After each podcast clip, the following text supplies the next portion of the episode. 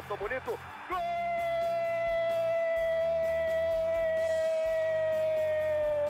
Uma grande jogada de Renato pela direita. Partiu Luan, dominou o lance, é bom, o lance é bom, o lance é bom, o lance é bom. Olha o gol, olha o gol, olha o gol. Golaço do Grêmio. Para Everton, chegou, fez a finta, outra boa jogada, cruzamento. Olha a chance, olha o gol, olha o gol, olha o gol, olha o gol, olha o gol. Gol do Grêmio! Torcedor tricolor, iniciando mais um podcast aqui em Gé. Globo, episódio 253. O time de Renato Portaluppi emplacou a terceira vitória consecutiva no Campeonato Brasileiro. 2 a 1 sobre o Coritiba no estádio Couto Pereira. O Grêmio cumpriu o seu papel. Bateu o Lanterna no último fim de semana e na quarta-feira venceu o vice-lanterna com Luiz Soares mais uma vez sendo um dos protagonistas. Vilha Sante também foi muito bem no Couto Pereira, mas o, o, principal fato da rodada não esteve em Curitiba. Não esteve no Couto Pereira e não envolve o Grêmio, mas sim concorrentes diretos. Lá no Engenhão, o Botafogo abriu 3 a 0 e no segundo tempo levou a virada do Palmeiras de Abel Ferreira. É loucura. Parece loucura, mas não é. O Brasileirão de 2023 está indefinido e, no momento, o Grêmio está a seis pontos do líder do campeonato. Vamos falar sobre isso e muito mais a partir de agora com Kathleen Rodrigues, torcedora e influenciadora Fala, que é aqui, aquele abraço. Fala, Bruno, abraço, abraço pro João, torcedor gremista. Feliz demais, terceira vitória seguida. Tô nunca mais eu vou ter ranço da palavra pacto. Acho que é a primeira, primeira vez que eu vejo um pacto dar certo no Grêmio, que coisa boa. É, fez a obrigação de, de, vencer os dois adversários ali virtualmente rebaixados. É, emendou a terceira vitória seguida, tá no G4 e cara, eu vi gente ontem pensando no título. Olha a loucura do Campeonato Brasileiro. É um campeonato muito louco. Ódio aos pontos corridos. Eu sou fã dos pontos corridos. Tem muita gente que não gosta, né? Tem muita gente que quer o formulismo de volta, primeiro contra o oitavo e aquela coisa toda, né? Eu gosto dos pontos corridos e, como diria o narrador do Sport TV, dos canais Premier, Luiz Carlos Júnior, vai ter emoção até o fim. Estamos com ele também aqui, repórter de Gé. Globo, João Vitor Teixeira, nosso JVT. Fala, Joãozito, aquele abraço. Fala, Bruno, Keck, todos os torcedores que estão nos escutando, e realmente a Keck tem razão, assim, é, uh, pacto aparentemente tem dado certo, e o Grêmio, assim, nada mais é que um, o Grêmio se blindou e tem dado certo, e vai tocar assim, aparentemente, até o final do ano. É, vestiário fechado, uh, pouca exposição dos jogadores, do grupo, da comissão, enfim, Parece que o Grêmio vai seguir assim até o final da temporada, até porque falta pouco mais de um mês aí para terminar o Campeonato Brasileiro. E o Grêmio tem um objetivo muito bem traçado e voltou a dar esperança para o torcedor, porque há pouco tempo o torcedor tinha perdido até a esperança de uma vaga direta na Libertadores e agora isso está mais palpável e o Grêmio voltou a se afirmar no G4 do Campeonato Brasileiro. O campeonato de pontos corridos ele é muito louco, né? Primeiro porque existem muitos jogos, né? São 38 rodadas. Existem algumas datas FIFA que mudam alguns times, alguns selecionáveis ficam fora. Tem janela de transferências no meio. Os times oscilam. Então, assim, muita coisa acontece. E eu acho que eu falei neste podcast, nós debatemos isso uh, quando nós afirmamos que o Botafogo seria o campeão brasileiro, que o, o, os pontos corridos ele ele, ele, ele prega peças, né? Porque assim, ah, o Botafogo vai ser o campeão brasileiro. Aí passaram três ou quatro rodadas, o Grêmio reagiu, o Grêmio cortou a diferença, tinha confronto direto na arena. Não, o Grêmio pode ser campeão brasileiro. Aí o Grêmio perde pro Botafogo. Ah, não, o Botafogo vai ser o campeão brasileiro. Aí eu tô só no, só no caso do Grêmio aqui, tá? Mas existem vários casos lá no rebaixamento, na Libertadores e outros times também que brigam pelo título. No primeiro turno ninguém falava do Bragantino, por exemplo. Ah, o Grêmio deu uma reagidinha vai encostar no Botafogo. Aí o Grêmio dá uma oscilada, o Botafogo cresce de novo. Não, não, o título é loucura. Cara, há três podcasts, há três rodadas, o título do podcast foi A Vaga na Libertadores escoa pelas mãos do Grêmio. Foi quando o Tricolor, que é que levou 3 a 0 do São Paulo. Três rodadas depois, nós estamos falando em título novamente. Hum. Que loucura! Primeiro, o Campeonato Brasileiro de Pontos Corridos, que eu acho muito bom. E segundo, a recuperação do Grêmio após o pacto entre dirigentes, comissão técnica e jogadores. O Grêmio venceu o Flamengo, o América Mineiro e o Coritiba, É, eu, eu, concordo contigo, eu também gosto do Campeonato Brasileiro de pontos corridos, acho que já tem mata-mata é, suficiente de Libertadores e Copa do Brasil e me agrada muito. E esse ano tá, tá especial pela, pela disputa, né? O Botafogo passou aí, sei lá, quanto tempo no, no na, na, liderança e nessa altura do campeonato a gente tá uh, achando que o Botafogo pode perder o título. É, e a mesma coisa com essa gangorra do Grêmio, esse, esse vai e vem. Eu tava, nossa, no, no jogo contra o São Paulo, eu pensei, putz, é, se agarrar no G6, sendo que eu sempre falava que se fosse G6 era crise, porque o Grêmio merecia estar no G4 por todo o campeonato que fez. E ainda assim eu acho o cenário complicado, por isso que eu, eu, eu enlouquecia com a bolha aqui do Rio Grande do Sul, que achava que o Inter poderia chegar na Libertadores. Se eu preocupada com o Grêmio é, sempre ali na ponta de cima, imagina o, o co-irmão, né? Eu, eu, não conseguia entender essa loucura, essa loucurada toda que, que se falava por aqui. Eu ainda me preocupo, tá? Eu, tô, eu fico naquele com, com dois corações, do, do tipo, cara, será que eu gostei desse do, do resultado do Palmeiras ontem para me dar um, uma esperança de título? Ou, ou, e ao mesmo tempo eu olho para a tabela, o Bragantino tem dois jogos a menos e tem um ponto a menos que o Grêmio só né? Então, cara, para mim é, é, tá, tá, muito tá muito louco, tudo muito louco. Mas o Grêmio tá fazendo a sua parte, que é vencer os seus jogos, vem, voltou a vencer fora de casa, venceu adversários que tinha que vencer, a gente tinha essa obrigação, né? A gente passou por dois é, candidatos ao título que estão, candidatos ao rebaixamento que estão virtualmente rebaixados, o Grêmio tinha a obrigação de vencer e venceu. Não jogou maravilhosamente bem os dois jogos, mas teve o resultado. E agora vai para um jogo contra o Bahia dentro de casa, com a arena lotada, porque eu tentei agora comprar ingresso para minha mãe aqui e não consegui, tá tudo esgotado já. É, e tem a chance de fazer a quarta vitória seguida. É uma arrancada espetacular depois de um, de um período, do pior período do Grêmio na, na, na, temporada. É. Eu tô com os dois pezinhos no chão, tô cauteloso, eu lá atrás entrei um pouco nessa pilha de que era possível buscar o Botafogo. Depois voltei atrás e disse: não, não é possível buscar o Botafogo. E agora, matematicamente, e a tabela mostra que é possível buscar o Botafogo. Então, assim, é, é pezinho no chão, cautela. A Keck destacou muito bem, né, João? O, o Bragantino, pelo menos no momento desta gravação, tem dois jogos a menos. O Flamengo tem um jogo a menos. Mas se o Flamengo vence o jogo atrasado que é contra o Bragantino, ou seja, um dos jogos atrasados do Bragantino é contra o Flamengo, o Flamengo iria a 53, empataria com o Grêmio, mas ficaria atrás do número de vitórias. Ou seja, o Grêmio, mesmo com um jogo a mais, já está à frente do Flamengo, está garantido à frente do Flamengo. O Grêmio encerra a rodada no G4. O Grêmio tem pontuação de G4 e termina a rodada 31 entre os quatro melhores do Campeonato Brasileiro. Outro exemplo que podemos dar, ninguém dava nada pelo Atlético Mineiro do Filipão. Quando o Grêmio ganha com um time bastante desfalcado do Galo por 1 a 0 tem até aquele gol do Allan Kardec anulado no, no finalzinho por uma questão de detalhe da linha do VAR, o, o, time do Filipão não ganhava oito jogos. E olha o Atlético Mineiro aí. Acho que entrou pela primeira Cinco... vez aí, né? 52 pontos, tá aí no G4 no momento, um ponto atrás do Grêmio. Que loucura é essa, João? Como é que tu lida? E, e como é que o Grêmio também está lidando com essa possibilidade, no mínimo matemática, de, de alcançar os concorrentes diretos?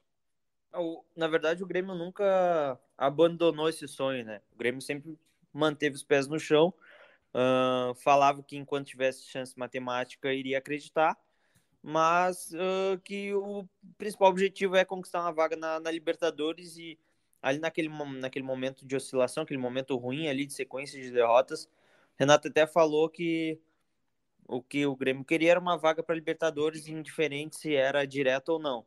Mas está claro que também faz parte do pacto uh, essa vaga direta na, na Libertadores. O Grêmio falou que é, se fechou, se blindou, fez esse pacto para, na época, as 10 rodadas que faltavam antes do jogo ali do Flamengo, para recolocar o time numa, numa zona de classificação para Libertadores. E assim, a gente pode trazer o exemplo do Fortaleza, que não foi campeão da Sul-Americana, então a gente ainda poderia ter uma, uma outra vaga, se caso Fortaleza também subisse na tabela do Brasileirão. Sábado vai ter a final da Libertadores, mas o Fluminense também não está no G6 do Brasileiro. Então, está se desenhando realmente as quatro vagas ali, os quatro primeiros com vaga direta e, os, e as outras duas com, com vaga para pré-Libertadores.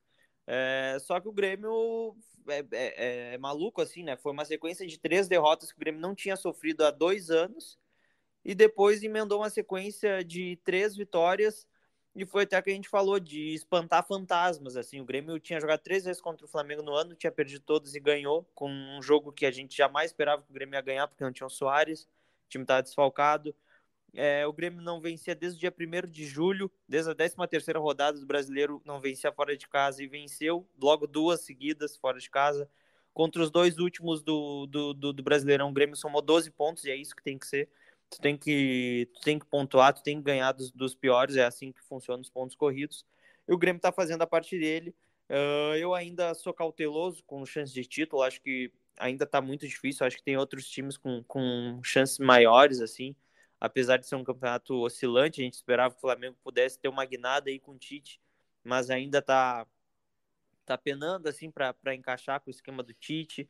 É, a, a, a, vitória, a derrota de virada para o Santos também pegou todos de surpresa inclusive os cartoleiros, é importante salientar. Uhum. É, mas acho que o Grêmio tá, tá fazendo a parte dele, assim, eu acho que o Grêmio tem que focar nessa, nessa vaga direta, direta para Libertadores e, claro, se, se pintar, porque não depende só do Grêmio, né? Se pintar, eu vou querer muito que o Grêmio chegue lá na, na última rodada contra o Fluminense no, no Maracanã com chance de, de título do, do Campeonato Brasileiro. Aí vem um, um pouquinho do, da graça do Campeonato Brasileiro, assim, também da coincidência. Vamos supor, Grêmio, Botafogo, Palmeiras e Bragantino, os quatro chegam na última rodada brigando pelo título. Botafogo pega o Inter no Beira-Rio. Aí eu lembro, por exemplo, de 2009 lá, que é que vai hum. lembrar com certeza, né? Que o Inter jogava no Beira-Rio para ser campeão brasileiro e o Grêmio jogava contra o Flamengo, que poderia ser campeão brasileiro. O Grêmio com reservas fez 1 a 0 Gol do Robertson, se não me engano, do Robertson ou do Bergson. Robertson. Gol do Robertson. Aí depois o Flamengo vira o jogo e até no retorno a Porto Alegre, o, o, torcedor ficou na bronca no desembarque dos jogadores. Pô, vocês quase entregaram o título pro Inter. Então, assim, pode acontecer, né? Mas assim, né? Uh, falo por mim e interpreto o comentário de vocês. Aparentemente, o nosso trio aqui no podcast está bem cauteloso, tá bem pezinho no chão, mas assim, né, que é que a tabela mostra que é possível, né? A gente não pode ignorar isso. Não podemos ignorar que o Grêmio está seis pontos do líder.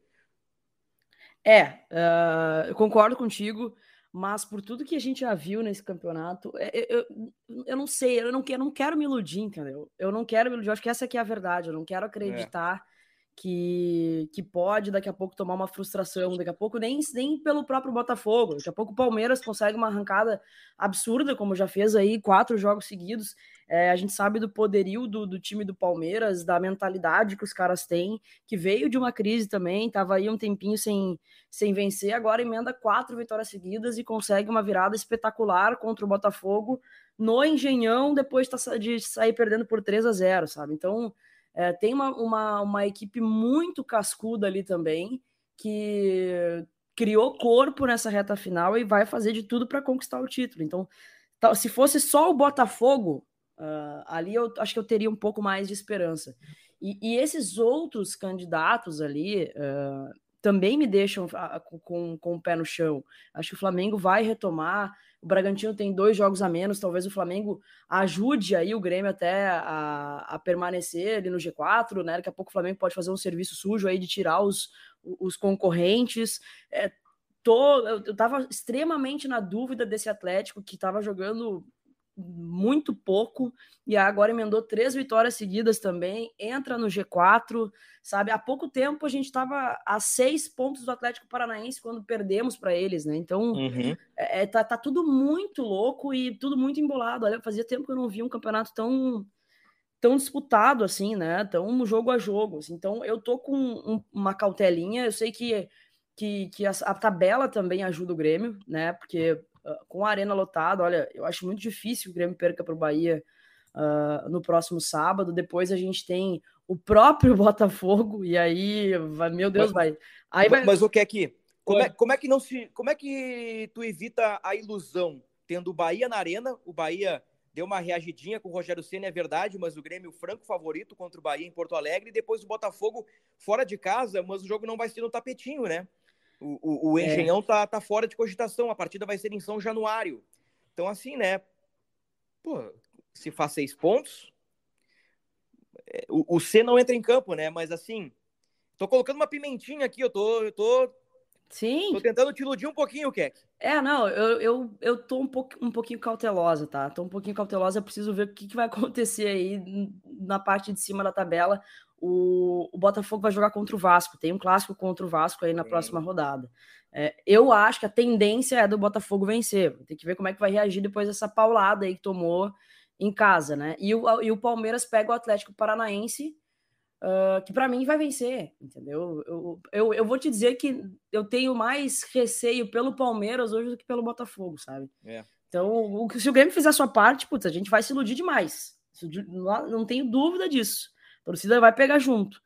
Mas eu, eu tô achando tudo muito, tudo muito embolado, muito apertado, e eu acho que o Palmeiras cresceu na hora certa no campeonato. É. Assim, ó, estamos falando do Grêmio, evidentemente, porque estamos no podcast do Grêmio mas lá no podcast do Bragantino, no podcast do Palmeiras, podcast do Botafogo, e digo mais, lá no podcast do Flamengo, todos falam em título.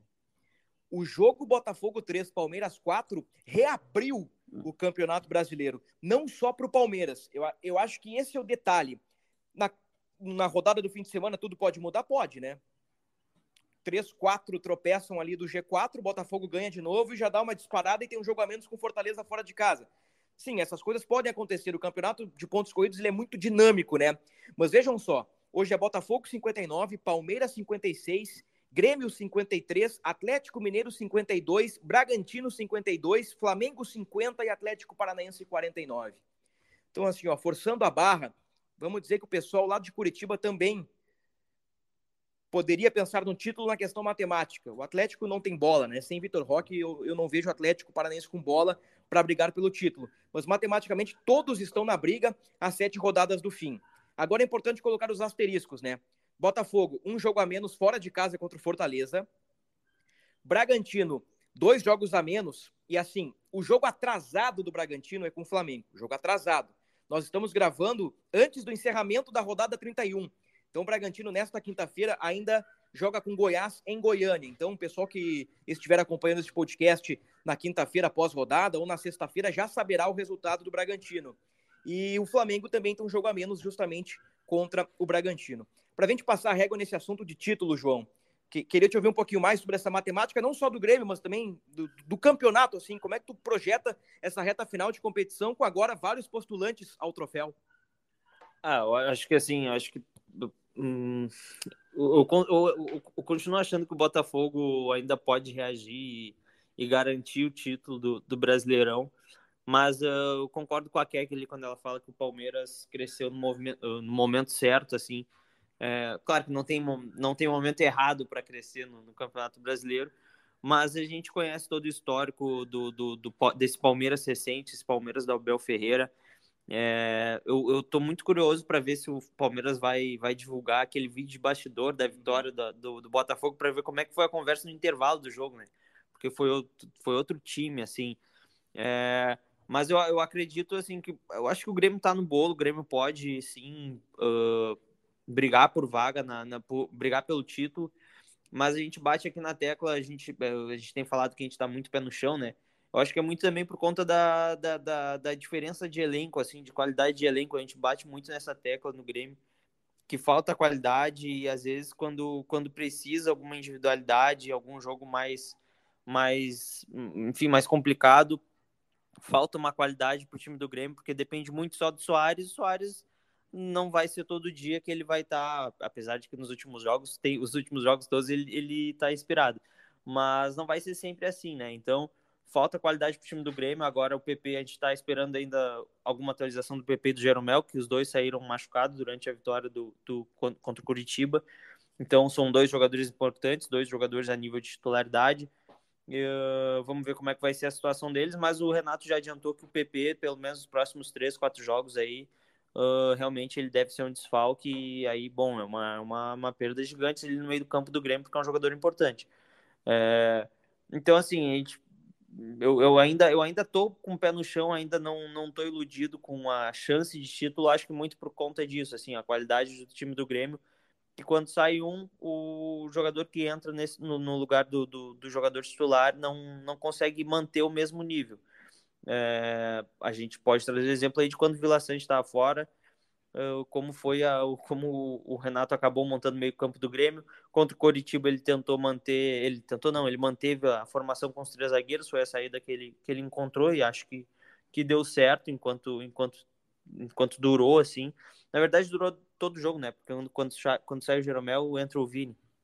Então durante todo o jogo ele manteve a formação com os três zagueiros Uh, e acho que é isso, assim, acho que o Grêmio tem que se manter no bolo, tem que fazer a sua parte, visando a vaga direta na Libertadores, mas sabendo que pode sobrar ali um, um título de campeonato brasileiro e, e eu acho que, que tem, tem, tem tudo para dar certo, assim, é, o título brasileiro seria coroar um ano, assim, algo inesperado, mas como a gente já vem falando ao longo de toda a temporada, de todo ano, o Grêmio uma vaga direta para Libertadores, assim, é fecha, fecha com chave, já, já fecha um ano com chave de ouro, na minha opinião. Eu não lembro se eu li no livro do Guardiola. Eu li um livro do Guardiola quando ele estava no Bayern de Munique. Eu não sei se foi nesse livro, se foi numa entrevista, se foi num documentário, se eu ouvi algum comentarista falar sobre isso. O próprio Fernando Becker, né, que é nosso colega uh, repórter da RBS TV, que é um estudioso, né? Ele, ele, ele estuda uh, para se tornar um profissional do futebol, um auxiliar técnico, um treinador. Então, o, o, o Fernando ele, ele, ele estuda vários uh, treinadores, várias metodologias, enfim. Tem curso da CBF, enfim. O, o Guardiola, certa feita, disse que um campeonato de pontos corridos se ganha nas oito primeiras rodadas e nas oito últimas rodadas. E, e, essa rodada que o Grêmio vence do Coritiba é a contagem regressiva dos oito jogos finais do campeonato. Então, a partir do Bahia, faltam sete jogos para o Grêmio e faltarão sete jogos para os outros times, a não ser aqueles que têm compromissos atrasados, né? Então, a gente está numa rodada, numa rodada não, numa, numa reta final uh, de campeonato, uma reta final super decisiva. Resumidamente, nós três aqui no podcast estamos uh, cautelosos, estamos com o um pezinho no chão. Eu acho que se o, se o torcedor estiver iludido, tá tudo certo. O Soares tem decidido os jogos. O, o, o, o Renato mais uma vez, né? Pós-São Paulo mostrou uma capacidade de recuperar o time do Grêmio, que é algo surreal, é impressionante o que, que o Renato tira desse grupo, o que, que ele espreme de cada jogador. O Renato é o cara que consegue tirar o melhor de cada um. O João tem toda a razão. Se compararmos o elenco do Grêmio com os outros, não colocaríamos o Grêmio como um dos candidatos ou colocaríamos o Grêmio abaixo de outros adversários, né? Mas assim, a tabela permite. O Botafogo perdeu um jogo que estava ganho, teve um pênalti aos 40 do segundo tempo, com 3 a 1 no placar. O Botafogo teve a faca e o queixo na mão para ser campeão. O Botafogo leva a virada e ele reabre o Campeonato Brasileiro e dá esperança para todos. Como eu disse, pelo menos no meu ponto de vista, do líder Botafogo hoje ao Flamengo, que é o sexto colocado. E se o Atlético Paranaense sonhar, não tem problema nenhum, né? 10 pontos atrás, faltando sete rodadas, aí nesse entredevoramento que tem. Daqui a duas rodadas vamos ter Palmeiras e Flamengo no, no, no, no Maracanã, se não me engano. Confere pra gente, João. Por favor, o João tá com a tabela aqui. Daqui a duas rodadas. Na próxima, o Palmeiras pega o Atlético em casa. E depois temos Flamengo e Palmeiras. Flamengo e Palmeiras, aí. Jogo no Maracanã. Então, assim, vai ter entredevoramento, né? Vamos ver o que vai acontecer, né? Como dissemos na abertura deste podcast, o campeonato brasileiro ele é muito louco, né? Então o Flamengo pega o Palmeiras na mesma rodada que o Grêmio pega o Botafogo no Rio de Janeiro, né? Aliás, dois jogos no Rio de Janeiro, né? Pode ser lá o, o encaminhamento do, do campeão brasileiro. Mas é isso.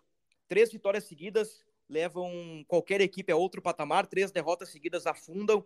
Então, assim, ó, hoje nós estamos aí uh, abrindo essa possibilidade do título para o Grêmio pela matemática, pelo que a tabela aponta, mas se o Grêmio vacilar, os times que estão atrás podem ultrapassar o Grêmio. Então, assim, ó, é, é uma reta final, de fato, muito competitiva.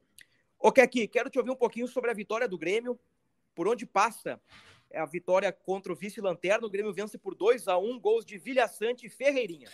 Cara, eu acho que passou muito pela qualidade, tá? O Grêmio não, não fez um jogo exuberante nem nada, mas não precisou também fazer muito esforço para vencer o Curitiba.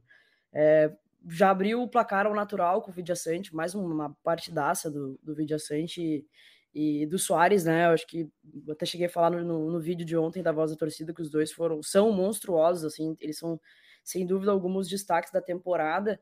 É, e aí, depois que o Grêmio fez o, o gol, parecia meio mole na partida, assim, sabe? Pareceu desinteressado depois do gol, assim. Uh, deu oportunidades ao Coxa, é, parece que pediu o empate, assim, para mim não foi pênalti, achei meio mandrake aquele pênalti lá, mas aí uh, acabou empatando o jogo e aí o Grêmio resolveu jogar de novo depois que o, que o Coritiba empatou e ainda bem que teve tempo de, de, de reação, né, porque da forma que o Grêmio entregou, assim, logo depois que, que abriu o placar, é, era, foi bem preocupante, assim. Mas bastou querer um pouquinho mais que a gente conseguiu criar oportunidades, né, de gols e a gente conseguiu fazer com, com o Ferreira, assim. Em nenhum momento eu fiquei, confesso para ti que assistindo a partida, em nenhum momento eu fiquei preocupada de que o Grêmio não fosse ganhar a partida, porque a qualidade assim do, do adversário realmente assim, então, fizeram todo um, uma muvuca, acho que né, um público legal lá no, no Couto Pereira e tudo mais, estavam tentando ali um último suspiro de repente, depois de vir de uma vitória importante sobre o, o rival, né, no final de semana, mas eu achei, achei que passou muito pela qualidade, assim, acho que o Grêmio ganhou, ganhou ao natural, teve seus defeitos e tudo mais, mas ganhou de uma forma bem tranquila o jogo de ontem, poderia ter feito mais gols. E com o Soares em campo, assim, é, é impressionante o que ele tá inspirado, assim, sabe? E, e, ele pode, pode não, ele com certeza vai fazer toda, essa, toda a diferença nessa reta final. E fica nessa expectativa da, da, da gente acha daqui a pouco ele se empolga, o Grêmio consegue uma vaga de Libertadores direta, sabe? Ou, sei lá, dar uma, uma loucura de tentar buscar o título e o cara acaba, acaba ficando por aqui, sabe? Não quero me iludir nisso também, mas tá, tá, tá muito legal, tá muito legal. Já seria, se parasse por aqui hoje, já seria absurdo de contar para todo mundo, mas tá muito legal ver uh, o empenho do Soares nessas últimas partidas. Sabe que é que João, torcedor do Grêmio, que acompanha este podcast, episódio 253, Ketelin Rodrigues, João Vitor Ferreira Teixeira. João Vitor Ferreira é o nosso colega do G1, né? Da, editor do, do, editor do G1, né? Então pode acontecer, né? João Vitor Ferreira para João Vitor Teixeira é uma barbada pro cara errar aqui ainda mais uh, na gravação. Acontece bastante, né, João? Então é mais fácil chamar de JVT, né? Então, Kathleen Rodrigues, João Vitor Teixeira e Bruno Ravazoli, aqui nós estamos uh, conversando sobre o Grêmio. E, e, o que me chama a atenção, é, e, e vale de exemplos eu não quero citar nomes e também não quero generalizar, assim, mas tu olha para o Soares, o nível de dedicação desse cara contra o Coritiba, no Couto Pereira, numa rodada do Campeonato Brasileiro, é, é surreal. Hum. Tem jogador que vai jogar fora de casa contra o Lanterna e contra o Vice-Lanterna que talvez inconscientemente não, não, não, não dê aquilo que, que o torcedor espera. Por exemplo, o Grêmio em jogos fora de casa, Renato disse que faltou entrega. Mas para esse cara nunca faltou. Hum. Eu, eu olho para o Soares e vejo esse cara briga por todas as bolas, esse cara batalha por todos os lances, esse cara é, é ex-Barcelona, esse cara é jogador de Copa do Mundo, esse cara conquistou o mundo, ele é de outra prateleira e esse cara dá vida pelo Grêmio contra o Coritiba no Couto Pereira, sabe?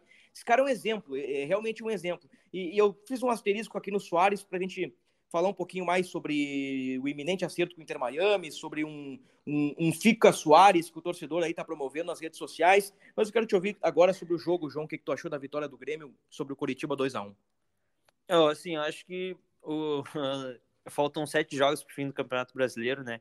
Aliás, se o, se o, se o Soares jogasse sete jogos, ele supera como a temporada que ele mais atuou, mais disputou jogos na carreira. Que loucura. Uh, Nossa. Vem, eu, eu não, não lembro qual foi a temporada, eu lembro que foi pelo Barcelona que ele fez 53 ou 54 jogos. Isso com artrose? Uh, pois é, pois é. Se ele jogar esses, esses, esses, todos esses jogos que faltam, ele atinge e bate com uma, a temporada que ele mais, mais disputou jogos na carreira. E acho que se o Soares não precisar nem treinar, ele não tem que programar do CT o Luiz Carvalho lá, ele não precisa treinar porque a, a, gente tem que destacar também aqui, eu, eu concordo com a Keck que não foi, eu não achei pênalti no lance do, do Marcelino Moreno, eu acho que o Marcelino Moreno ele já tá dobrando as pernas antes do bote do, do, do Cristaldo, mas o Grêmio, de novo, assim, fazendo aqui o advogado diabo, eu acho que o Grêmio de novo apresentou falhas defensivas e as mesmas falhas, eu acho que o Curitiba é um time muito limitado, assim, um time muito fraco tecnicamente, e acho que se fosse outro, outra equipe com uma qualidade melhor, eu acho que poderia ter aproveitado o espaço que o Grêmio voltou a deixar no meio-campo, mesmo com três zagueiros. Uh, só que lá na frente tem um cara que, assim, é diferente, assim, é que a gente poucas vezes vai ver, talvez a gente nunca mais vai ver um jogador nesse nível no, jogando aqui no Rio Grande do Sul, com camisa de Inter ou Grêmio. Uh, e ele tem, a, é, ele tem a capacidade, a gente costuma falar assim, ao menos na minha opinião, que talvez no basquete um jogador, no esporte, basquete, um jogador possa carregar um time na, na, nas, assim, nas costas, assim, né, entre aspas, que, que tem, tem, tem essa capacidade. É um outro esporte, uma outra dinâmica de jogo, e no, no futebol é difícil isso acontecer. Mas o Soares está conseguindo carregar o Grêmio nas costas, assim, sabe? É, é absurdo que ele fez contra o América Mineiro, uh, contra, o, contra o Curitiba. Ele não estava recebendo a oportunidade, ele não teve uma, uma chance de finalizar assim com cara a cara com o goleiro, como ele teve contra o América Mineiro e o goleiro estava defendendo, estava bem o, o, goleiro Jori. Inclusive no gol dele, o, o Jori, ele defende o, o, e o Soares faz no rebote. Mas aí quando ele recebe, mesmo não sendo na, na para finalizar, ele consegue fazer uma jogada, driblar dois e servir o Ferreira para fazer o gol sem goleiro. O Ferreira não tinha nem goleiro assim para empurrar a bola para a rede. Então, o Soares tem feito uma diferença incrível que vai fazer falta para o ano que vem, porque é, ele não vai ficar no, no, no clube em 2024. Então, é, vai fazer uma falta incrível, mas eu acho que tem que aproveitar enquanto ele está aqui. É um privilégio a gente ver um talento que é raro, não se vê toda hora. Uh, é um privilégio para nós, pro, pro, como jornalista, para os torcedores, assistir o, o Soares jogar. Então tem que aproveitar, faltam só sete jogos. E o Grêmio tem que cuidar muito bem do Soares nesse um mês e pouco que falta aí para a temporada, para garantir essa vaga direta na Libertadores e, quem sabe, disputar uma, um título de Campeonato Brasileiro, porque é, se a gente ainda acredita nisso, se ainda tem um fio de esperança, é por causa do Soares. É por causa do Soares, isso é, é responsabilidade dele. Soares que atingiu agora um duplo-duplo no Campeonato Brasileiro, né? É. Vê só, né? 10 gols e 10 assistências no Campeonato Brasileiro.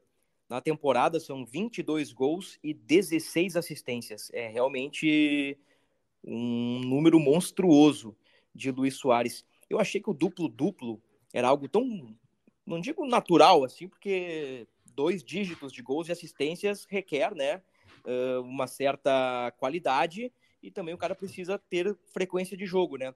E eu estava conversando com o Gabriel Girardon, nosso colega de GE. Globo, e ele disse que apenas quatro jogadores no futebol brasileiro atingiram duplo-duplo. É mesmo? Na Série A. Na Série A. Quatro jogadores na Série A. O Soares, o Cristaldo, o Alan Patrick e o Rafael Veiga, o Rafael Veiga do Palmeiras. São quatro jogadores que no ano têm 10 gols ou mais, 10 assistências ou mais. O Soares tem um duplo-duplo só no Campeonato Brasileiro, né?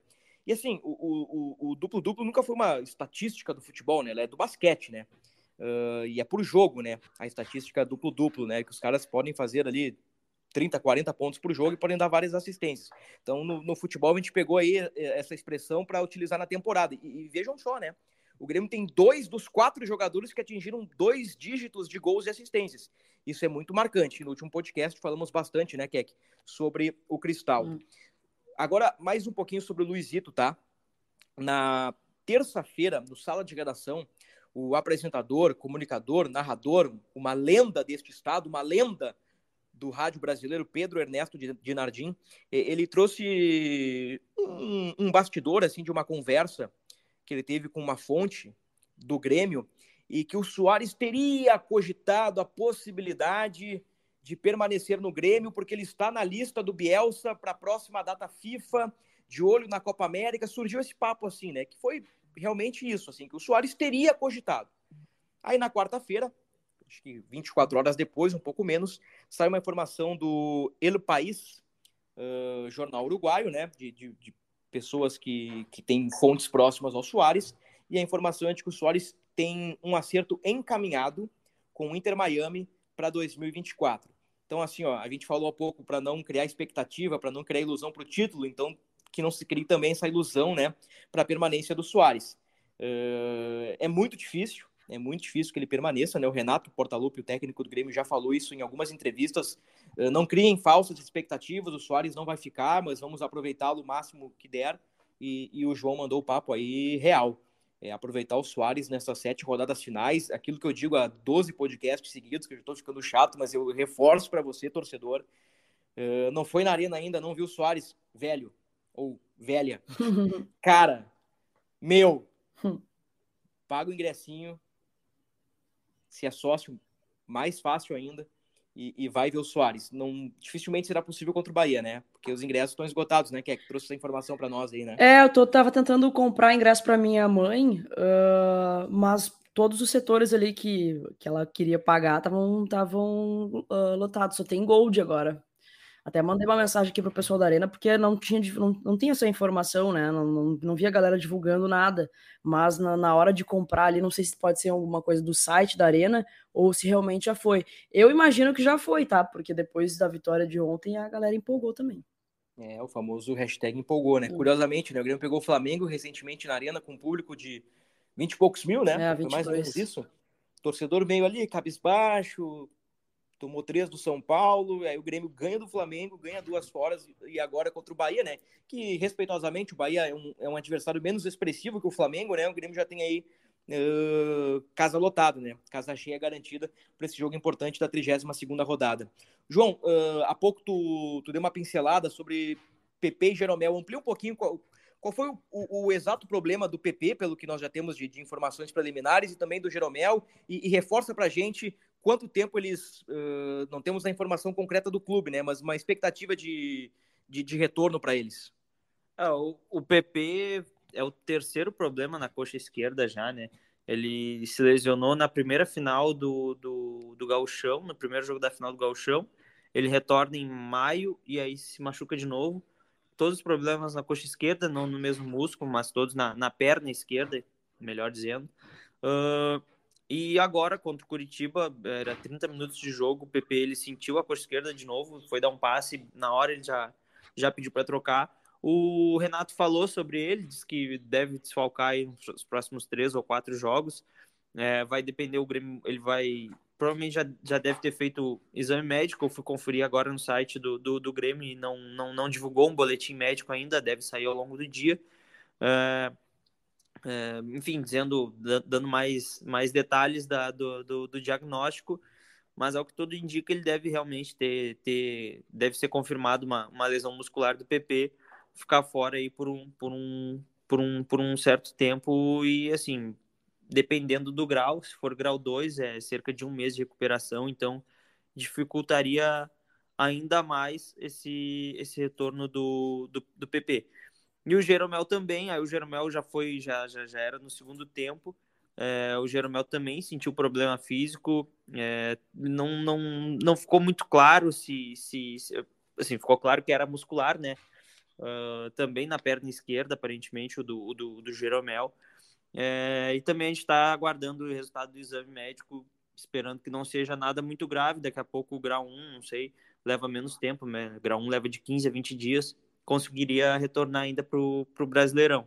É, quando o Jeromel saiu, entrou o Vini, o Renato manteve a, a, a, formação ali dos três zagueiros, então também fica, fica a dúvida também se o, se o Renato próximo jogo vai sem o Jeromel, uh, se for confirmado, né, a ausência do Jeromel, sem, se ele vai manter os três zagueiros, porque daí também ele vai ficar com menos opções no banco, né, ou se ele vai manter Bruno Alves e, e Kahneman e retornar com com dois zagueiros para essa, essa partida contra o Bahia. Mas, e aí, lembrando também, o Gustavo Martins está com a, com a seleção no, no Pan-Americano. Se eu não me engano, ontem a seleção até se classificou para a final do, do, do, do, do Pan-Americano. Então, vamos, vamos, vamos aguardar alguns resultados, o resultado final aí do, dos exames desses, desses dois jogadores, mas aparentemente eles devem ter alguma lesão confirmada aí pela, pela forma que foi a saída deles ali de, logo que sente, já, já pede para substituir. Normalmente é uma característica também de, de lesão muscular. Coloquei aqui no papel um provável Grêmio para o jogo do Bahia. E, e, tem sido difícil escalar o Grêmio, né? Volta e meio é. o Renato tem surpreendido nas escalações, mas um, uma base aí com Grando, João Pedro, contra o Curitiba jogou o Fábio, né? Meio que do nada, às vezes, o Renato dá uma revezada na posição, né? Não consigo então, entender, mas enfim. É, o, o, o Renato fala que é por, por, como é que se fala, desgaste. Porque na, na, na, na, na visão do Renato, é, os dois jogadores conseguem entregar algo parecido, assim, qualidade técnica, então para o Renato, digamos que assim, tanto faz quem jogar ali vai, vai entregar a mesma coisa. Então, se o, se o João Pedro ele sente que está desgastado, ele vai com o Fábio e assim ele vai revezando. Então, por essa lógica, Grando, João Pedro, Bruno Alves, Kahneman e Reinaldo, Vilhaçante, Carbajo, Cristaldo, Galdino, Soares. Falta um cara, né, que aí é Bruno Vini, ou Bessossi, ou... JP Galvão. JP Galvão. O, o Natan Fernandes eu acho difícil, né, porque quando o Natan faz o gol contra o Flamengo, na coletiva o Renato diz que ele precisa evoluir fisicamente, uhum. que ele ainda não consegue suportar o, o, nível profissional, o nível de desgaste de um jogo profissional. Então, um jogador que se desgasta muito ainda. Uhum. Então, o Nathan Fernandes pode ser uma boa carta para dar uma mexida no jogo para o segundo tempo. Mas é isso, esse é o time base do Grêmio. Pode acontecer eventualmente uma troca aqui, uma troca ali, né? O Renato tem feito isso, mas essa é a base para o jogo contra o Bahia. E olhando essa barca, nós vamos olhar daqui a. Nós vamos olhar para trás daqui a 10 anos e pensar Gente, o Renato Portaluppi de novo, né? É. Tirou leite de pedra. É verdade. Tirou leite de pedra. Porque assim, ó, eu tenho uma teoria que é que, João, torcedor do Grêmio, que no presente, quando a gente vive aquilo, a gente não tem a real dimensão das coisas. Um exemplo para mim é o 7 a 1 que o Brasil é. sofreu. Tu olha para trás, aquela escalação do Brasil tinha Luiz Gustavo, Paulinho, Bernard, Oscar, Hulk e Fred. É racionalmente seríamos campeões com esses jogadores. Eles são muito bons jogadores. O Hulk está detonando no Campeonato Brasileiro. O Fred é um fazedor de gols, ou era um fazedor de gols. O Bernard tem um nível interessante. O Luiz Gustavo está anos na Europa. Mas pensando na seleção brasileira, tipo assim, convenhamos, né? Não tinha como a gente ganhar um hexa com essa barca aí do meio para frente, né? Aí daqui a 10 anos, pensando friamente, nós vamos olhar para trás e pensar, gente, o, o, o Renato foi campeão, vice-campeão, quarto, quinto, sexto, colocado no Brasileirão com Essa Bruno Alves, aí. Bruno Vini, Turbi, Bessossi, Galdino, André Henrique, ganhou do Flamengo, gol do Natan Fernandes, que nunca tinha aparecido. Gente, é uma loucura. É uma loucura. Não, é uma loucura mesmo, mais uma é vez. É uma loucura que acontece no Grêmio. Mais uma vez o Renato é, consegue superar, né? A gente elogiou muito o Renato aqui nesse podcast, em algumas vezes uh, nessa temporada pela maneira de ele conseguir reinventar o Grêmio, né? Onde quando começou a oscilar, ele mudou e, e, e as coisas voltaram para o trilho certo. Dessa vez a gente estava bem preocupado, né? Eu lembro que no, ali naquele, naquela sequência ruim do Grêmio, a gente chegou em algum momento tentar resgatar uma esperança, assim, né? Falando é. que, pô, o Renato já fez isso, já conseguiu remobilizar esse grupo algumas, algumas vezes na, na, temporada, então daqui a pouco tem uma luz no fim do túnel aí. E não é que o cara. Eu, eu, eu não falo que. Eu, não falo que ele tem uma estrela, né? Ele tem uma constelação. Renato é, é, bizarro, assim, as coisas que, que, que acontecem na mão dele. É, e mais uma vez, mais uma vez ele consegue mobilizar o grupo e tira leite de pedra, né? Uh, dentro do material humano que ele tem, ele erra também, obviamente, todo mundo erra, às vezes teima com algumas coisas, às vezes a gente não consegue compreender o que ele está pensando, mas é incrível, mais uma temporada incrível do Renato no comando do Grêmio. É verdade, Keck. E também vamos olhar para trás daqui a 10 anos e ver que né, o, o, o, Renato tem sim méritos, né? Nós aqui admitimos, sim, Renato tira leite e pedra, mas ele também conta com um cara galáctico lá na frente chamado Luizito Soares, que faz dois podcasts que estamos praticamente fazendo uma ode ao uruguaio, né? Tamanha importância dele para o Grêmio e, e, o que ele representa para o time dentro de campo. Eu estou procurando aqui no meu caderno, Keck, estou conversando com vocês e dando uma enrolada aqui para achar o palpitão para a gente fazer o conferes, né? A gente nunca faz o conferes, né? Vamos tentar fazer aqui, ó. Uh, o, o JVT como o Grêmio ganhou duas seguidas, eu brinquei no último podcast, João, como o Grêmio ganhou duas seguidas, tu ganhou um dia de folga a mais. Aquilo que o Antônio Brum disse depois do jogo, né? Ah, como os caras lá atrás ganharam duas seguidas, a gente deu um dia a mais de folga na, na data FIFA. Pro, pro Joãozito foi a mesma coisa. Então é que colocou 3 a 1 pro Grêmio, na trave, e eu coloquei 4 a 2 pro Grêmio. Então, se multiplicasse por dois, né? Eu tava grande. Mas uhum. isso não existe, né? Então, passamos longe. Quer aqui teu palpite para Grêmio e Bahia? na arena. Eu vou com o mesmo palpite, 3x1. 3x1 pro Imortal. João Vitor, teu, teu palpite. Eu vou de Ah, 3x1 era o meu palpite. Eu acho que eu vou de 4x1, Grêmio. Com o Soares no Cartola. Soares. O Soares agora não sai mais do time, né? Eu coloco o Grêmio. Ah, O Grêmio sempre leva um golinho, né? É. Mas assim, eu vou de 2 a 0 Acho que o Grêmio vai segurar. Vai ganhar de. Apostar no SG Vai ganhar, vou apostar no SG do Grêmio. É, é que, é que é duro apostar no, no Kahneman, né? O Kahneman toma muito cartão e pode ser expulso a qualquer momento, né? O Jeromel não joga. O Kahneman expulsou o Slimani. É verdade. Aí, ó, já desconto uma expulsão do Kahneman na temporada. Daqui a pouco fica elas por elas. Mas é isso, né? Para fechar o podcast, só para salientar aí o principal ponto da entrevista do Antônio Brum. Acho que tem muitas vezes que a entrevista do dirigente ela é mais protocolar do que, de fato, uh, algo importante, assim, acho que tem momentos e momentos. O Antônio Brum tem falado direto, né, no, nos jogos do Grêmio, e eu acho que dessa vez ele, ele trouxe algo importante, que é a confirmação de que o Grêmio tem interesse em permanecer com o técnico Renato Portaluppi, né? Nós conversamos sobre isso no último podcast, né, que é que trouxemos a informação dos colegas lá de Belo Horizonte, que bateram um papo com o Renato, o Renato disse que já pensava no gauchão, né, Uhum. nas datas do gauchão, então assim, ó, estamos juntando os pontos, tudo indica que o, que o Renatão vai, vai permanecer aí para a próxima temporada. É claro que depois do Campeonato Brasileiro eles vão ter que sentar, tomar um chopp, aquele jeitinho que o Sem Renato colarinho. gosta, sem colarinho, e, e, e chegar a um denominador comum. Aparentemente, né, Joãozito, não, não vai ser um grande problema pelo que diz o Renato e também pelo que, que, que diz o dirigente, né? Não, é isso, Bruno. E faz parte desse pacto barra acordo do, do, do Grêmio que vai conversar depois do, do Brasileirão e realmente, assim, se, se o Renato também tiver interesse, é, do Grêmio já está nítido aí a, o, o interesse da permanência do, do, do, do Renato. É, e a vaga, e aí pensando em planejamento para 2024, a vaga direta para Libertadores é importante também para isso, porque o Grêmio começa a disputar a Libertadores só depois, lá por março. Uh, se o Grêmio não, não pegar uma vaga uh, para pré-Libertadores, já começa um mata-mata de Libertadores em fevereiro. Então, uh, quanto mais tempo tu tiver para se preparar com novos jogadores, uma certa reformulação no elenco, melhor. Então, para o Renato, pensando nele mesmo para 2024 também ainda mais importante essa vaga direta para Libertadores mas uh, se, enfim se, se, o Renato não mudar de ideia tiver interesse em permanecer eu acho que não deve ter, ter muito muito muita dificuldade para essa renovação é, lembrando que quanto mais quanto melhor posicionado no Campeonato Brasileiro mais dinheiro tu ganha e também interfere nas contratações do próximo ano né? Que o Grêmio já tem pensado nisso já tem conversado até sobre renovação com alguns jogadores, é, mas realmente depois desse pacto, o foco total é, é ness, nesses jogos que faltam para alcançar o objetivo do, do, da temporada e aí depois sim é, tocar esses assuntos é, mais de forma mais, mais efetiva realmente. Muito bem. Fechamos, dona Keki?